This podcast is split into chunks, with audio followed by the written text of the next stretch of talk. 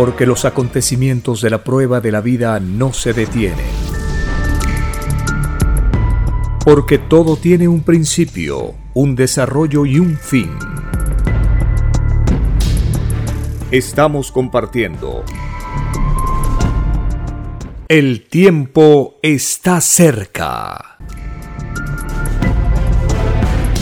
Una gran oportunidad para cambiar nuestros destinos y la vida. El cambio de costumbres provocará la caída del sistema de vida, de las leyes del oro.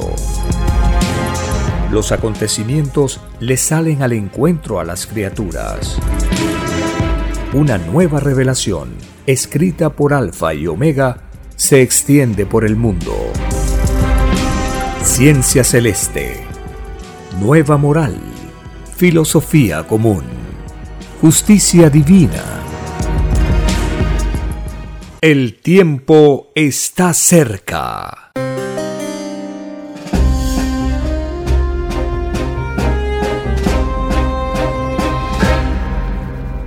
Agradeciendo al Divino Padre Eterno, estamos compartiendo estas informaciones que tienen como base las Sagradas Escrituras, la luz de la nueva revelación del Cordero de Dios, que nos explica el origen, causa y destino de todas las cosas y las leyes sociales que nos permiten fortalecer la sal de la vida que cada uno tiene que perfeccionar en esta morada planetaria.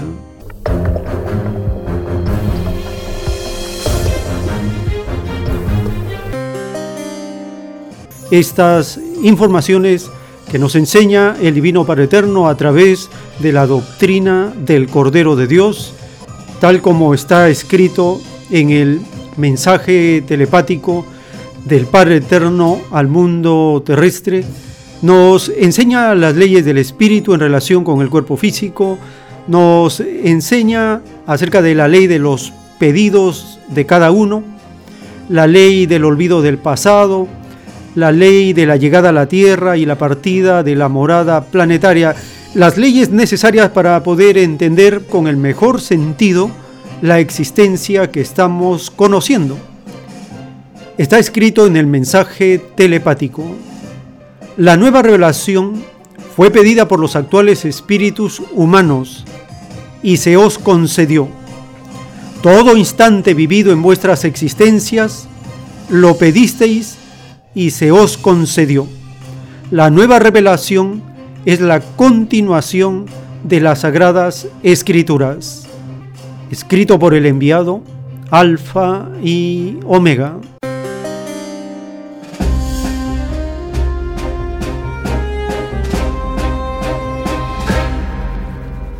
Todo hermano, toda hermana que lee el mensaje telepático, en la primera parte de esta divina revelación está esta ley que conmueve a todos, porque es un descubrimiento de la causa de la vida. Dice el Divino Padre Eterno, todo instante vivido en vuestras existencias, lo pedisteis y se os concedió. A partir de esta revelación, toda la concepción humana cambia. Todo. Porque todo empieza a tener sentido. Porque todo ocurre según el pedido que hace cada espíritu en su libre albedrío, de acuerdo al plan que se le presenta al Divino Padre, para conocer en este presente, en este planeta, en este tiempo, en estas condiciones, con estas características.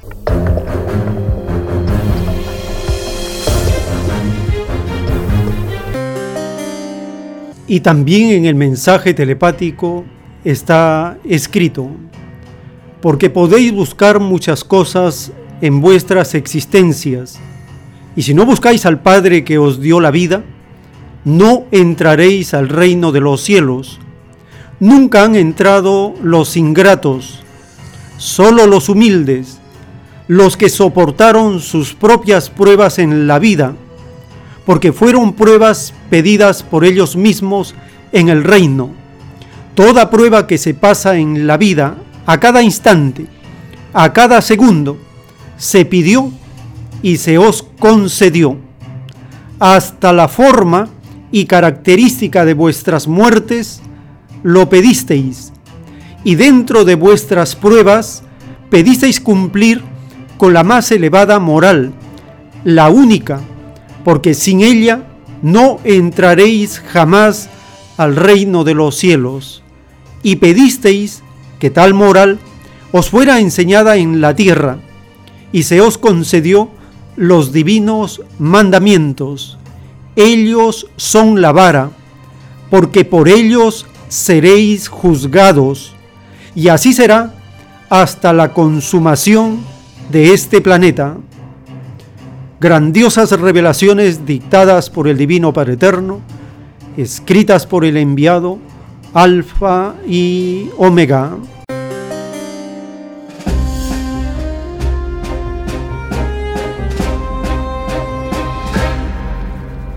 Continuaremos con la entrevista que tuvimos recientemente con el hermano Vicente Romero sobre algunos tópicos que están en la escena de la noticia internacional.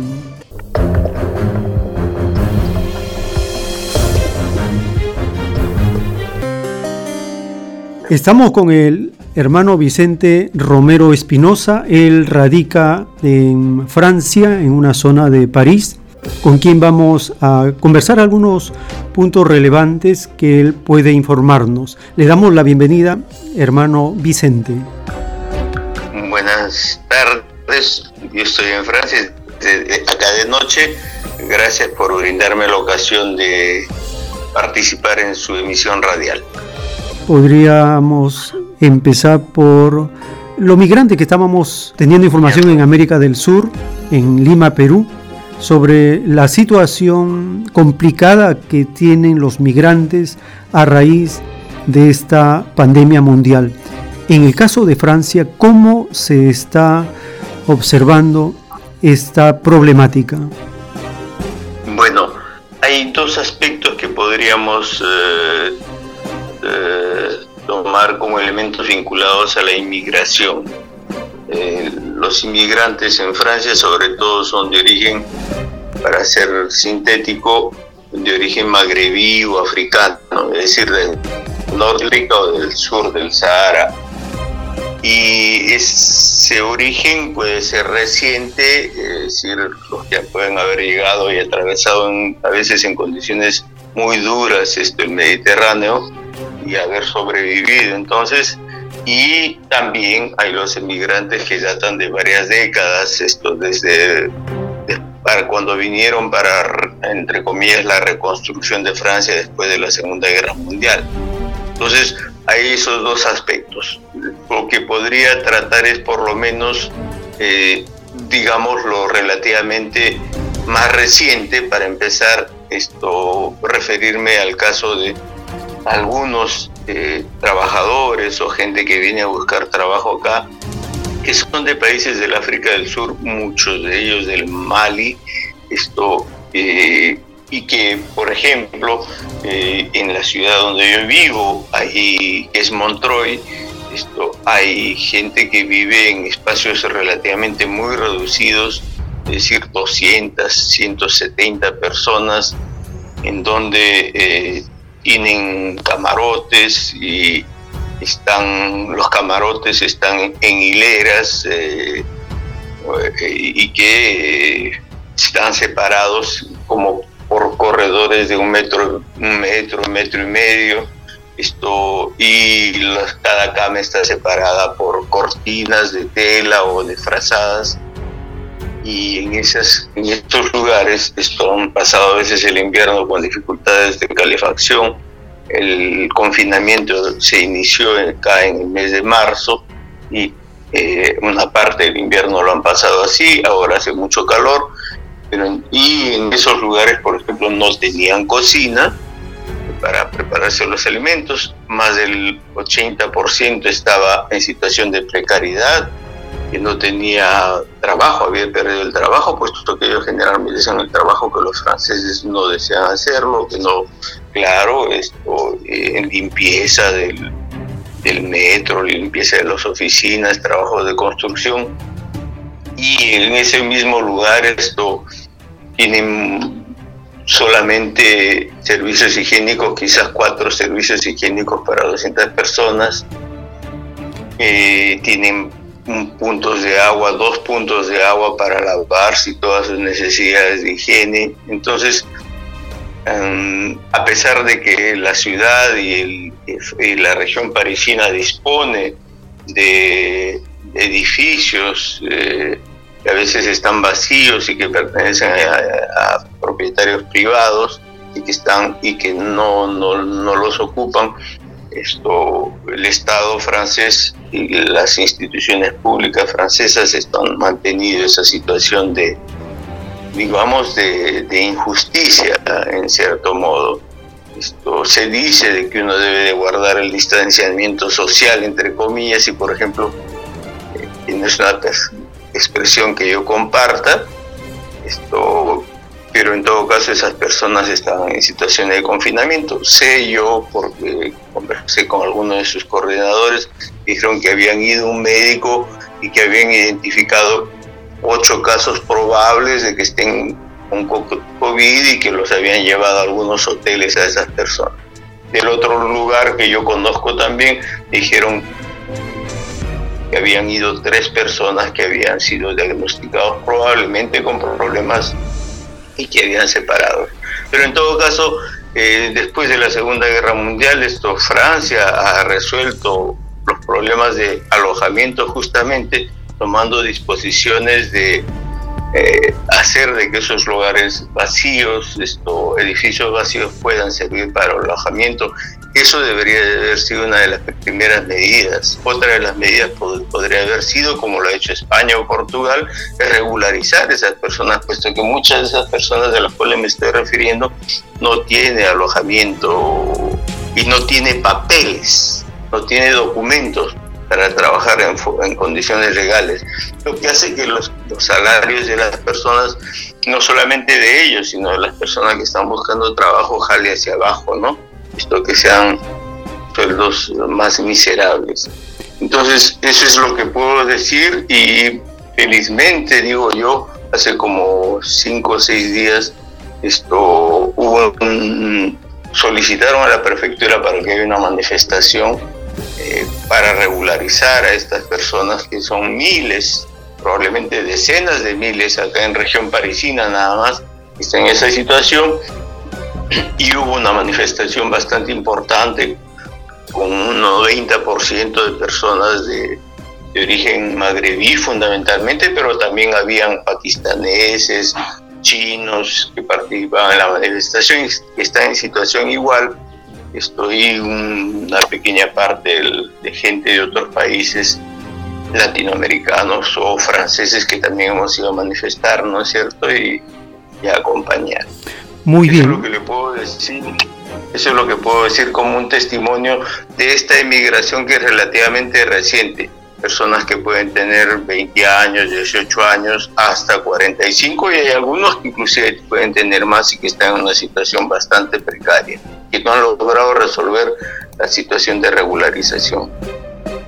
Muy bien, hermano Vicente. Y lo otro que quizás podría informarnos es las repercusiones que tiene el asesinato de este hermano negro en Estados Unidos.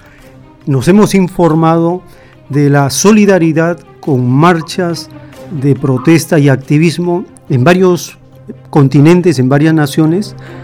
Me imagino que en Francia también hay motivo para este tipo de reclamos, de protestas por las injusticias que cometen las autoridades encargadas del uso de la fuerza y con la complicidad de las mismas autoridades del gobierno y el sistema que permite el atropello de los derechos humanos por no tener papeles, por no estar legalizados, por venir de naciones que ellos consideran del tercer mundo. Debe haber en Francia también algo de este tipo de solidaridad internacional con, contra las injusticias hacia la raza negra y otras razas porque el complejo de superioridad de la raza anglosajona se pone en este tiempo de manifiesto. ¿Hay algo de esto en Francia? Eh, quisiera empezar contestando a su, a su interrogante con una reflexión de orden global. Me parece que uno de los mecanismos de opresión de la sociedad contemporánea utiliza como un, eh, una coartada de legitimación lo de los derechos humanos. ¿Qué quiero decir con esto?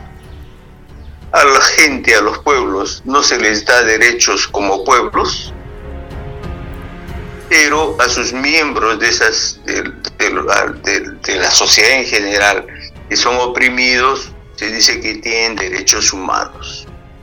Y en cierto modo, esos derechos humanos, por ejemplo, hace, en el mismo momento, en 1789, eh, reconocieron los derechos humanos y abolieron la esclavitud en las metrópolis, pero mantuvieron en las colonias estoy hablando de Francia.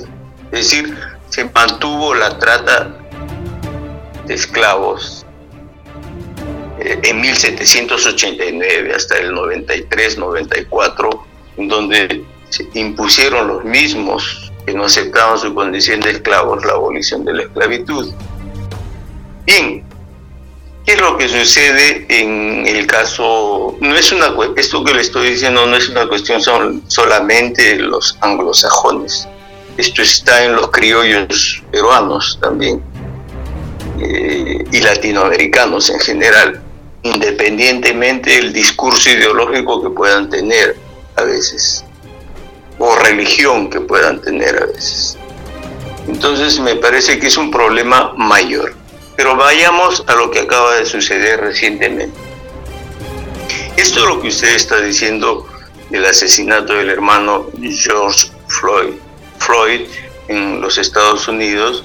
Esto es algo que nosotros lo conocemos frecuentemente. No sé cuántos muertos habrá en el Perú desde hace más de 20 años. Pero y acá en Francia, ¿cuántos muertos ha habido estos últimos 10, 15 años? Y generalmente, por supuesto, asesinados, algunos de ellos por la policía, esto, africanos, pero también franceses que han perdido el ojo, la vista, la mano por, en, estos últimos dos años por la manifestación. Entonces, derecho humano y derecho humano. Esto, ¿qué sanciones han tenido los policías que han asesinado a algunos eh, justamente porque eran negros o que han sido violados por policías de modo público, en parques públicos, esto, personas porque son de origen eh, africano, magrebí. Entonces hay una cuestión de derechos, podríamos decir, no respetaron los derechos humanos, pero en realidad lo que sucede es de que se puede decir se respetan los derechos humanos, pero se mantenía una opresión y que y toda opresión es inhumana. Y podemos decir de que eh, con respecto a este, el asesinato de George Floyd probablemente tenga una repercusión y en esperanza en todo caso que sobrepase eh, los Estados Unidos y sobrepase la cuestión de color finalmente o racial o étnica y que tenga sirva para romper esta especie de emprisionamiento y encierro en el cual nos están metiendo desde hace varios meses. Esto, en particular acá en Francia, ha habido una manifestación hace tres días, tengo entendido, con la participación, me decía mi señora esta tarde, de más o menos 20 mil personas, porque en memoria de un joven, Adama, su nombre Adama, que fue asesinado por la policía. Entonces, significa de que probablemente eh, esta indigna y, por supuesto que los policías no han sido censurados, no han sido sancionados. El Estado se hace de la vista gorda. El Estado este es de Estado con el actual presidente o con los anteriores presidentes. Luego cuando llegué a Francia el año 86, a los pocos meses asesinaron a un joven Malik Prácticamente lo asesinaron porque le dieron tantos palos, el muchacho se metió en un, como una especie de zaguán prácticamente quedó enfermo y a los pocos minutos falleció. y son cosas, cosas y procesos que, que se mantienen y la justicia no resuelve. ¿no? En ese sentido, como les acabo de decir, esto recientemente ha habido esa manifestación, yo creo que probablemente esto en cierto modo va a servir lo que la tragedia y el escándalo va a sacudir y va a hacer que nosotros salgamos del confinamiento en el cual nos tienen y que, que, que más que un confinamiento de, urgencia sanitaria, en realidad probablemente sea un mecanismo de perfeccionamiento de la opresión social y, y de serlo sería muy perverso, por supuesto. Así es. El filósofo Agamben eh, de Italia ha publicado un artículo reciente de la bioseguridad y él en su escrito dice, estamos entrando a un paradigma donde la bioseguridad está dominando la economía tal como la economía dominó la política. Esto significa que estamos en el experimento de una dictadura médico-militar con el argumento de la bioseguridad como un nuevo paradigma que empieza a implementarse en Europa y está siendo replicada en las naciones del mundo. Entonces esto para nosotros es peligroso porque significa la desesperación de este sistema capitalista para querer seguir reinando en el mundo a pesar que está en agonía. Entonces el término bioseguridad va a empezar a sonar o a escucharse con mayor frecuencia para estar alertas frente a este nuevo experimento de dominación de la clase hegemónica. Sí, lo que podría comentar eh, con respecto al eco que está haciendo de este texto de Gamen, esto me parece de que debemos de, de comprender los mecanismos que tiene el sistema de opresión. Es decir, por ejemplo, una de las cosas que están taladrándonos en, las, en, el, en, la mente desde hace más de dos meses, desde hace tres meses, es lo de el distanciamiento social. ¿Cuál es el pretexto de este distanciamiento social? La urgencia sanitaria y la seguridad para evitar la contaminación. ¿Es cierto? Entonces, este, este, la bioseguridad no solamente se trata de que se pueda controlar las vacunas y otros sistemas de, control, eh, digamos, de, la población y en cierto modo de control económico también de esas áreas eh, propias de la salud y, de, de toda sociedad o todo grupo organizado vivo y que se reproduce, sino también hay el discurso ideológico que penetra en las mismas personas y que crea en cierto modo una especie de, sí, eso sí, de distancia social, evitar de que vea a la otra persona no como una persona como uno es, uno, uno como más y que uno tiene que protegerlo, sino de alguien que uno tiene que desconfiar. Y esto me parece que es, es igual o más perverso que lo otro porque es, una forma de pensar eh, en la cual uno aliena su mente y prácticamente es sujeto de las nuevas dictaduras que utilizan el discurso de la bioseguridad. ¿Comprende? Eso es, uno, se, uno pasaría a ser un agente de un agente al servicio de este orden, de esta dictadura que tiene como fundamento la seguridad o la bioseguridad. Muy bien, hermano Vicente. Ha sido una primera oportunidad para compartir algunos puntos de vista. Espero en una siguiente edición compartir otros temas de relevancia para nuestra audiencia y agradezco su buena voluntad de haber aceptado esta entrevista si tuviera algunas palabras finales para nuestro público de América Latina, de Perú. Yo soy nacido en el departamento de Amazonas, en la provincia de Luya, el distrito de Luya.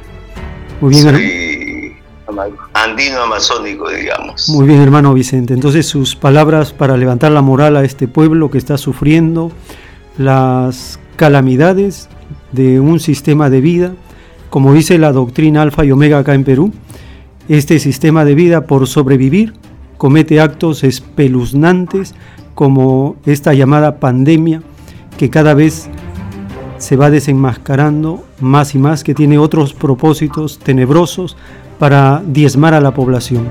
Le agradezco nuevamente por la amabilidad que han tenido de brindarme esta ocasión para transmitir algunos elementos de, información y quizás de reflexión para los radio oyentes. Solamente quisiese decir de que la sociedad peruana es una sociedad que conoce estos problemas o la sociedad de nuestro continente, digamos, conoce estos problemas desde hace cinco siglos. Es decir, las pandemias no son algo nuevo, eh, ha habido y existen los reflejos de repliegue, digamos, para poder preservar la salud, pero esos mecanismos de, protección, como están ejercitándolo magistralmente en distintas provincias y distritos y caseríos del Perú, las rondas campesinas, esa dinámica de, defensa no debe de ser ponerse debe no debe perder la perspectiva y debe comprender muy bien que la preservación de la salud está acompañada con proyectos alternativos de desarrollo que no puede ser esto la destrucción de la madre tierra. La respecto, respeto toda creencia religiosa y justamente por la tradición de nuestro país, las creencias que son, también son ancestrales. Les agradezco. Muchas gracias, hermano Vicente, desde París, Francia, para el programa El tiempo está cerca en Lima, Perú. Hasta una nueva ocasión. Muchas gracias. Hasta luego, gracias a ustedes. El tiempo está cerca. El sábado 6 de junio de 2020, en muchas naciones del planeta, se realizó una gran jornada de protesta, de solidaridad internacional y de lucha contra el racismo con la consigna No puedo respirar, reflejando las palabras de agonía de George Floyd, el hermano que fue asesinado por la policía en Estados Unidos. Compartimos una nota publicada de los acontecimientos que siguen conmoviendo a las naciones en su despertar y lucha contra el racismo.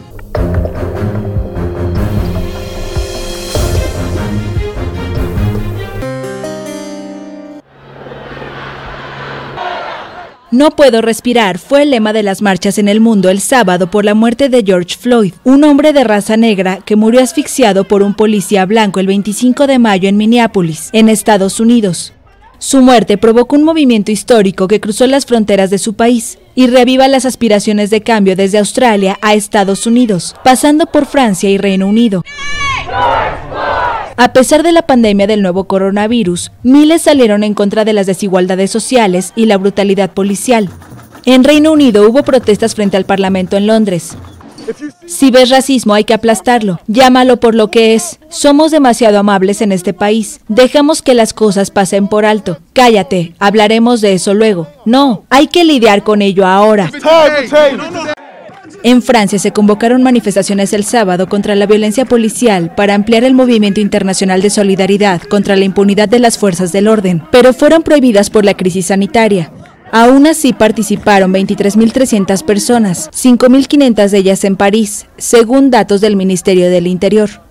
Estoy aquí porque quiero luchar por los oprimidos, por mi comunidad, la comunidad negra, ya sea aquí en Francia o en Estados Unidos.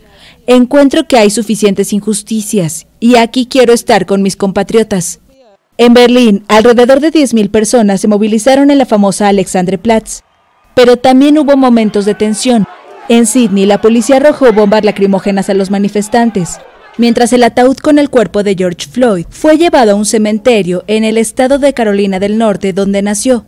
Además, hubo grandes manifestaciones frente a la Casa Blanca, Chicago y otras ciudades de Estados Unidos. El tiempo está cerca. Hemos compartido las grandiosas revelaciones del Cordero de Dios acerca de las leyes del Espíritu en alianza con el cuerpo físico para entender por qué la doctrina es conocida como el consolador prometido, el consolador esperado por siglos y siglos, porque al explicarnos el origen, la causa y el destino de todas las cosas, entendemos el por qué estamos en este planeta.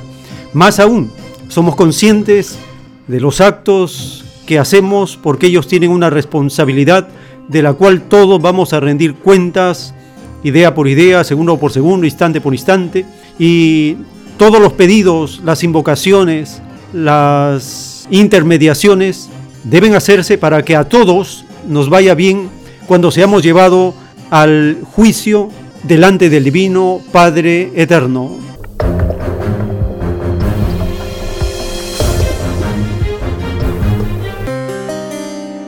Les recordamos que estos programas van todos los sábados de 8 a 10 de la mañana y se retransmiten por la plataforma de podcast El tiempo está cerca en Anchor, Spotify y otras redes más, donde subimos los audios del fin de semana en diferido para que puedan ser escuchados y compartidos. De esta manera siempre estamos enterados de las informaciones que consideramos son las más relevantes durante la semana que transcurre.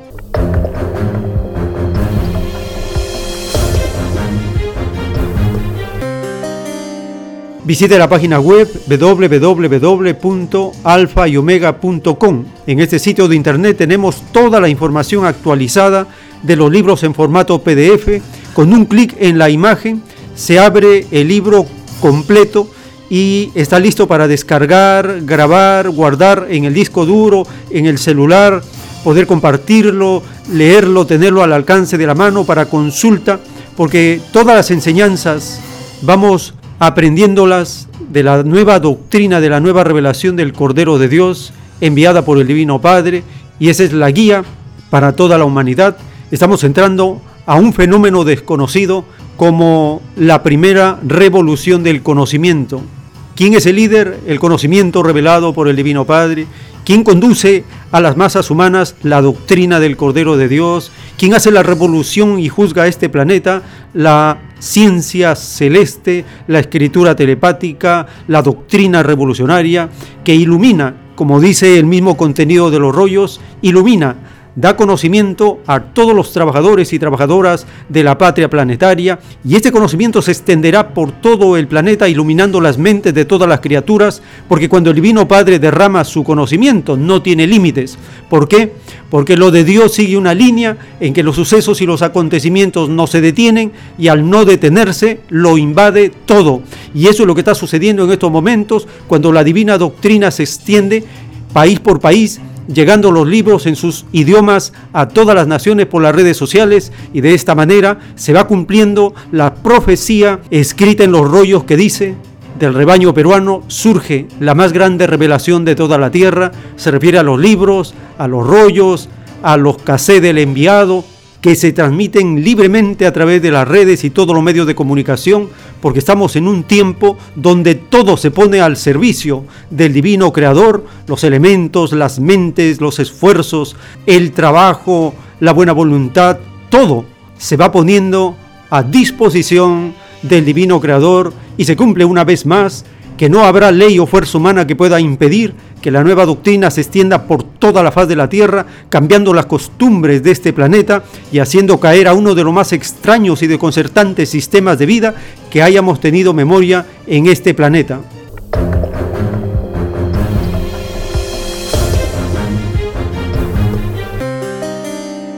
De esta manera, les invitamos a acompañarnos a la siguiente jornada. Tendremos información actualizada del Día Internacional del Medio Ambiente, de la masacre del Baguazo, las informaciones para diferenciar el sistema de vida socialista con el capitalista, muchas y más informaciones en la siguiente hora. En unos momentos retornamos. El tiempo está cerca.